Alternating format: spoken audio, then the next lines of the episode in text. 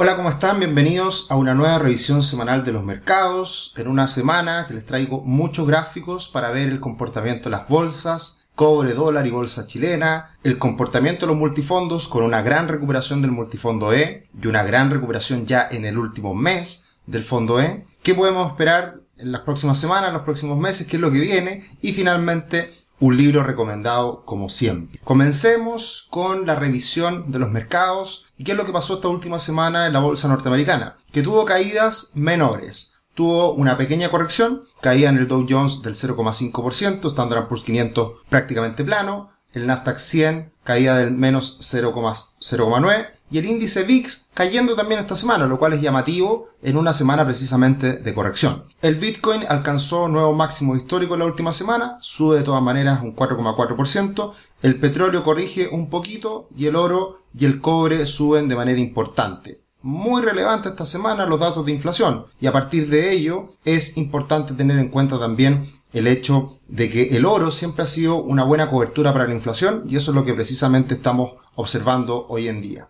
El tablero, el tablero de la última semana está bastante poco colorido, si se dan cuenta hay muchas acciones que no tienen color porque precisamente son movimientos muy menores, caso de Google, Amazon, Microsoft, pero destaca esta última semana la gran caída de Tesla con esta noticia de que su principal dueño, fundador, Elon Musk, dijo que hizo una encuesta pública en Twitter si es que la gente creía que debía pagar impuestos o no y a partir de eso hacer una liquidación de una gran parte de, sus acciones y para eso pagar impuestos. La verdad que eso tuvo un efecto muy importante, la acción cayó más de un 15% la última semana. Disney cae un 9%, Netflix sube un 6%, así que esos son algunos de los de las acciones más importantes que destacan en el tablero. Y bien, estamos hoy en día eh, en un juego de casinos prácticamente, toros, osos, ahí está la OPEC, eh, Joe Biden. Eh, estamos mirando hoy día con bastante preocupación lo que ocurre en el mundo respecto a la inflación y ahí tiene una gran responsabilidad el precio del petróleo.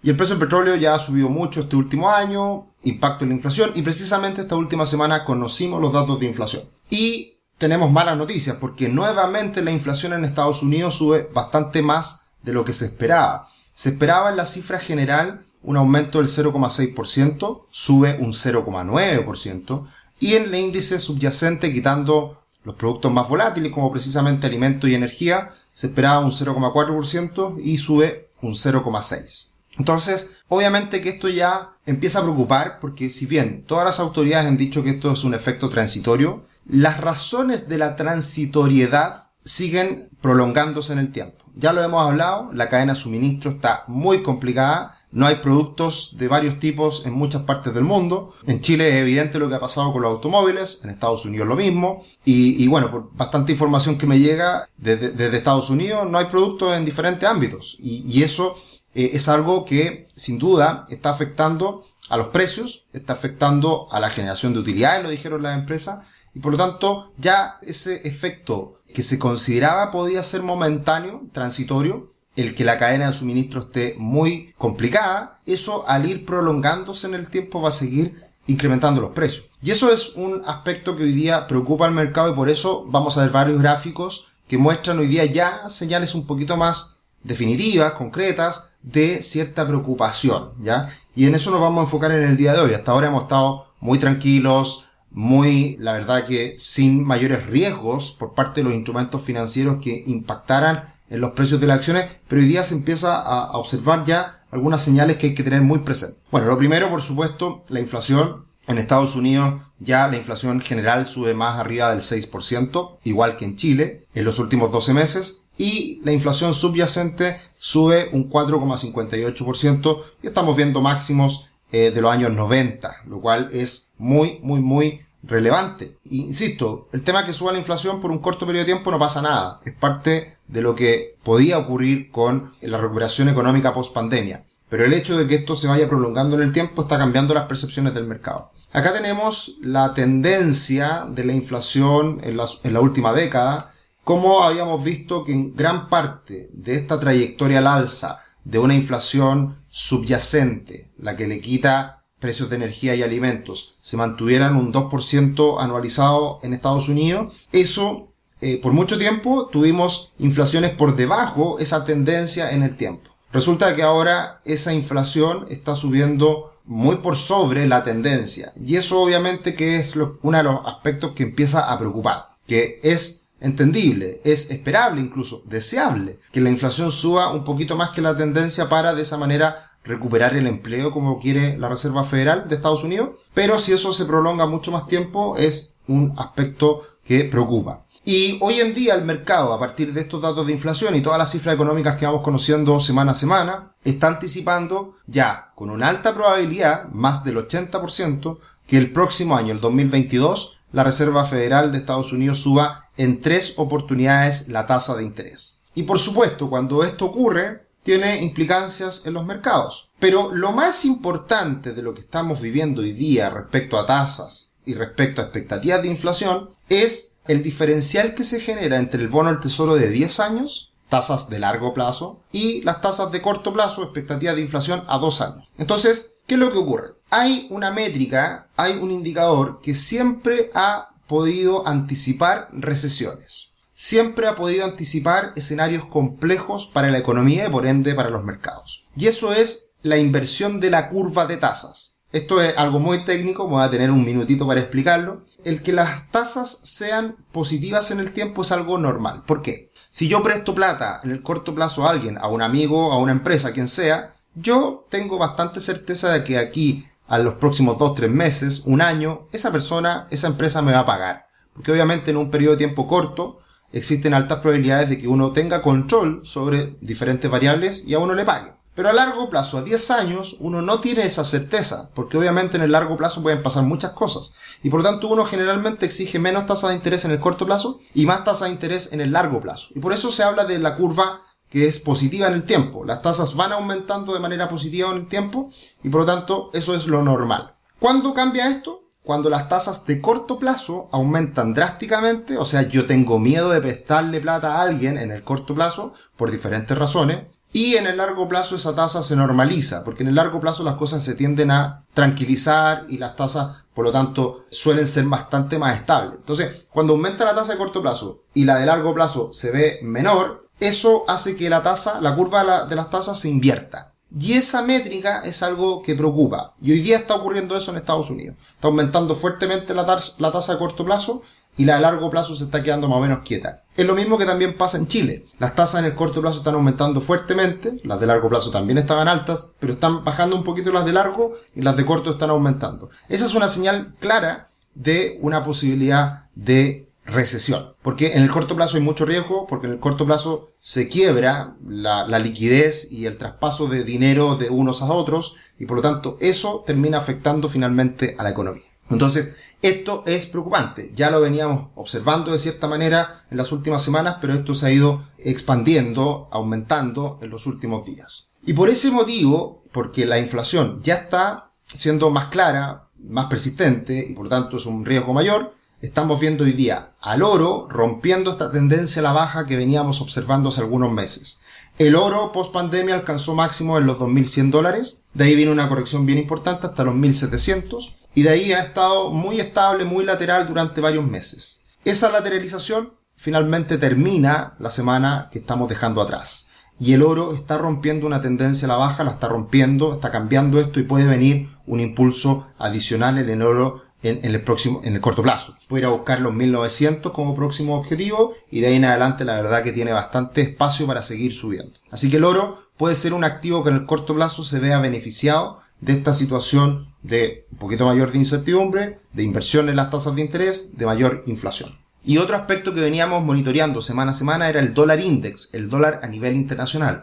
Y el dólar todavía teníamos la esperanza de que comenzara a debilitarse, si se debilitaba el dólar era muy bueno para los commodities, muy bueno para los mercados internacionales, mayor competitividad para economías emergentes. Sin embargo, el dólar está fortaleciéndose, está subiendo bastante. ¿Y por qué? Porque la inflación sube. Y si la inflación sube en Estados Unidos, las tasas suben. Y por lo tanto, las tasas empiezan a favorecer hoy día al dólar. Entonces, esta señal de ruptura también es muy importante. Porque si el dólar sube mucho, los commodities pueden caer. Y también Estados Unidos se puede ver de cierta manera mejor que el resto del mundo y el resto del mundo puede terminar afectando también a Estados Unidos. Entonces es una situación compleja de que el dólar se fortalezca mucho con una economía de Estados Unidos que está frágil, que puede debilitarse en el corto plazo.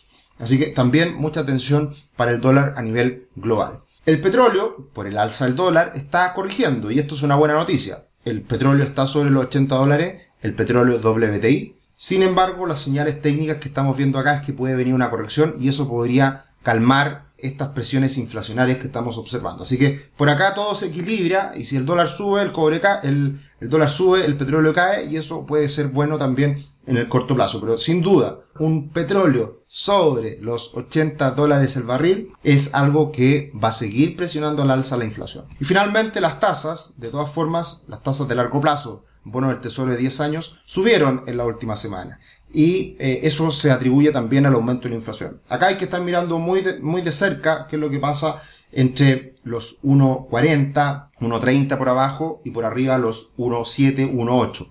Muchos anticipan de que con este aumento de la inflación, expectativa de inflación, las tasas van a subir y que por ende el bono del tesoro de 10 años también podría subir y que por el aumento en la inflación el bono del tesoro de 10 años también comienza a subir a niveles de 1,7, 1,8 incluso a 2% en las próximas semanas. Pasando al contexto local, en Chile también conocimos la inflación, la inflación del mes de octubre. Y en ella se ve un registro bastante elevado, 1,3% solamente en un mes, aumento, y en los últimos 12 meses ya vemos un aumento del 6%. Se anticipaba un aumento de la inflación. El Banco Central había dicho que íbamos a subir este año la inflación un poquito más del 5%. Sin embargo, ya está siendo sobre el 6% y probablemente aumente un poco más. Esto no es bueno para nadie. ¿Por qué? Porque en Chile nos afecta mucho la inflación porque se empieza a generar un círculo vicioso. Si aumenta mucho la inflación, hay otros productos que están indexados a la UEF, la inflación, como los dividendos, como los arriendos, como los seguros, como productos bancarios, como productos de salud, como la ISAPRE,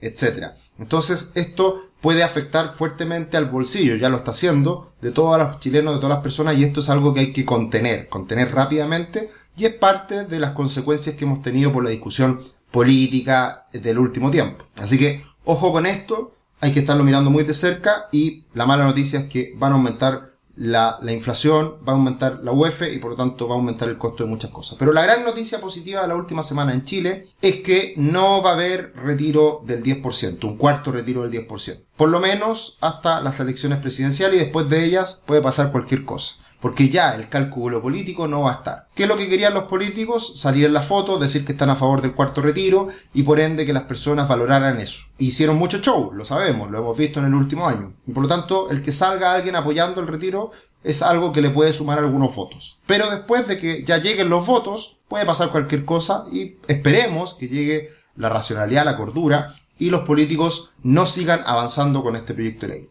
El proyecto pasa a comisión mixta, puede cambiar mucho, se van a poner muchas restricciones, compromisos respecto a que este sea el último retiro. Bueno, puras mentiras, puras cosas que al final hoy día a mí me hacen dudar mucho de eh, el futuro, de las decisiones políticas que se tomen cuando hemos visto tanta irresponsabilidad en el último tiempo. Así que vamos a tener que mirar con lupa lo que pasa con esta discusión de un posible cuarto retiro. Vamos a ver qué pasa después de las elecciones. Ya estamos próximos a ellas y por lo tanto va a ser una semana muy probablemente movida respecto al ámbito electoral, a las elecciones presidenciales. Como siempre los dejamos cordialmente invitados a nuestro canal de YouTube. Muchas personas se siguen sumando día a día un canal de finanzas personales y educación financiera. Esta es, este es el lugar en donde nosotros tratamos de educar. Sin embargo, también pueden acercarse a nosotros, a nuestras asesorías financieras, saber un poco más de lo que hacemos. Siempre ofrecemos una reunión de diagnóstico absolutamente gratuita. Solamente tienen que mandar un correo a contacto.rubix.com para que tengan esa reunión de diagnóstico y sepan cómo están financieramente, si es que es necesario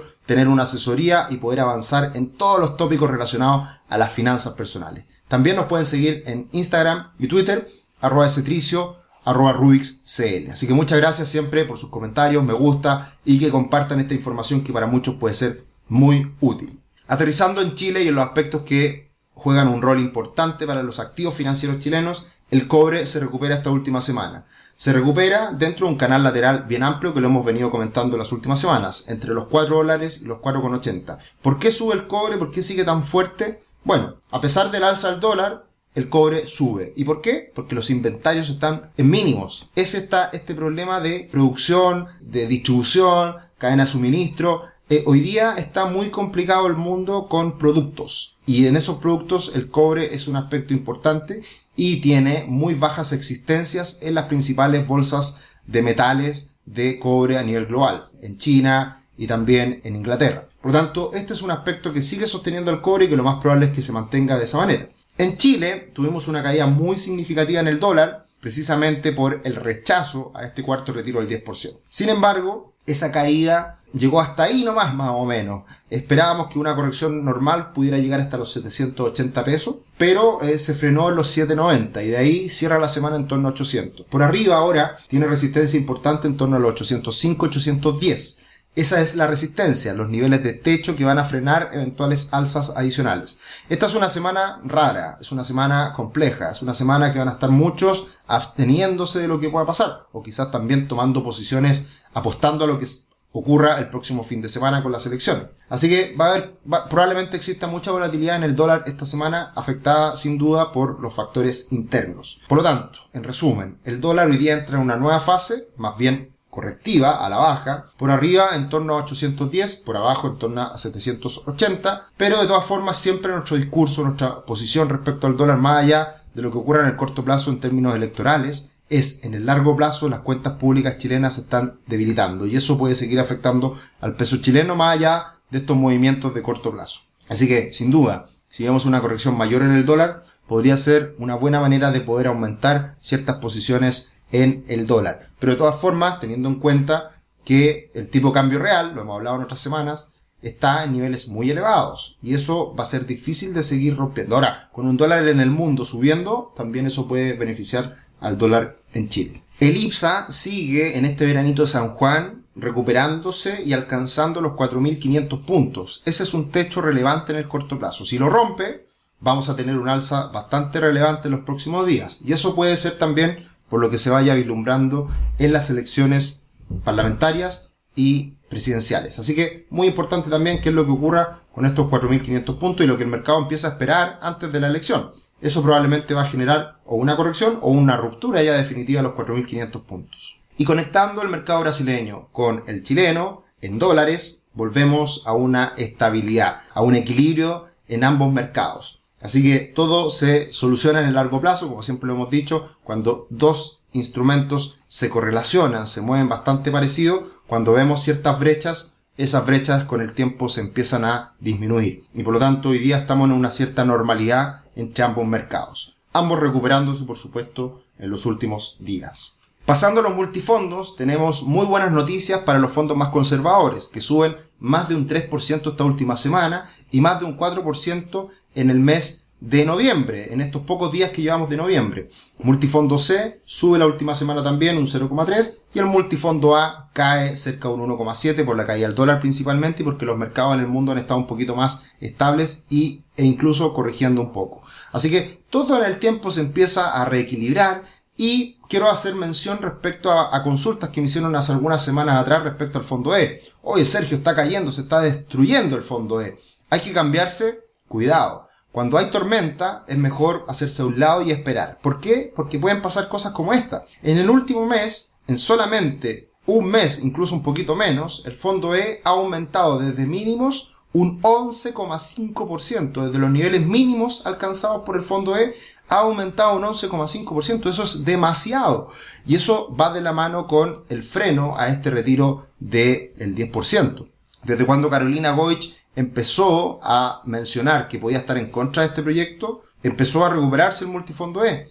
Y finalmente se recupera con fuerza esta última semana por el rechazo. Ahora, en el mismo periodo, el multifondo A ha subido solamente un 0,5%. Por lo tanto, muchos que tomaron más riesgo probablemente hicieron una pérdida, lo pasaron mal. Y eso es lo malo de estar cambiándose de manera poco apropiada, de manera poco también consciente e incluso informada respecto a estos, a estos cambios en los multifondos. Hay que tener mucho cuidado con eso. Y obviamente hay gente que lo puede hacer muy bien y puede hacer ciertos cambios que les vaya bien. Siempre cuando uno conversa eh, en, en, los mercados financieros, en el casino, los multifondos, más o menos lo mismo. A todos les va bien, todos se cambian en el momento perfecto. En el casino todos ganan plata. Cuando invierten en acciones, en instrumentos financieros, a todos les va bien. Y cuando se cambian de multifondo también les va perfecto. Pero no cuentan las malas. Y eso hay que tener muy en consideración. Hay que tomar en cuenta esta información dura, certera y, con números concretos, que es lo que uno realmente puede evaluar. Así que ojo con esto porque el multifondo E se ha recuperado de una manera impresionante en el último mes Era algo que esperábamos hace más tiempo atrás, pero ocurrió ya en el último mes por este freno al retiro del 10%. Y bien, ¿qué es lo que podemos esperar? Se viene una semana muy interesante, ahí encontré a los candidatos una foto muy mala, no se ve muy bien, qué bueno que así sea. La verdad que eh, lo que hemos visto en este último tiempo en política en Chile ha sido desastroso, muy complejo todo. yo la verdad que soy poco optimista respecto al futuro de cualquier presidente que pueda salir electo. Más pesimista soy aún con el Congreso de Chile. Estaremos hablando de esto más en detalle en los próximos días. Estaremos hablando probablemente antes de las elecciones y también después haciendo un análisis. Así que solamente poner en pantalla, solamente poner el punto de que esta semana es muy importante para Chile, para los mercados financieros. Y por lo tanto vamos a tener que estar muy atentos a lo que pase en los próximos días. Ya estaremos hablando de los detalles, muy importante día lunes, el último debate previo a las elecciones, en donde estarán todos estos candidatos, no estará el candidato virtual. Bien, y, y respecto a los mercados internacionales,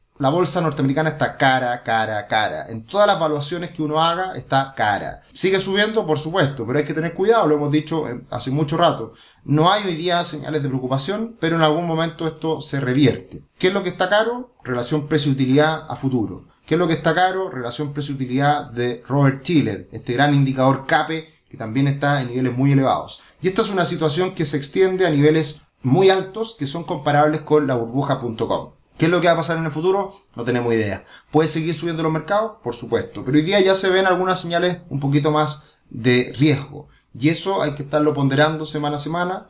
Estamos viendo un alza al dólar, estamos viendo un alza al oro, estamos viendo una expectativa de que van a subir las tasas, se está revirtiendo la curva y todo eso hay que tenerlo en cuenta de que podría generar una corrección ya ahora un poquito más fundamental lo que está pasando en Estados Unidos. A diferencia de lo que pasó hace semanas atrás con el caso de Evergrande. Así que ojo y disfrutar hasta ahora lo que, lo bueno que ha sido el rally tremendamente alcista de la bolsa norteamericana, pero tener consideración de que esto puede cambiar en cualquier momento. Y el libro a recomendar esta semana precisamente en aspectos muy fundamentales, un muy buen libro respecto a evaluar bien acciones, cuáles acciones hay que comprar, cuáles acciones están eh, sobrevaloradas, infravaloradas y de manera de una manera fundamental hacer una cartera de inversiones. Esto muy enfocado en el mercado norteamericano.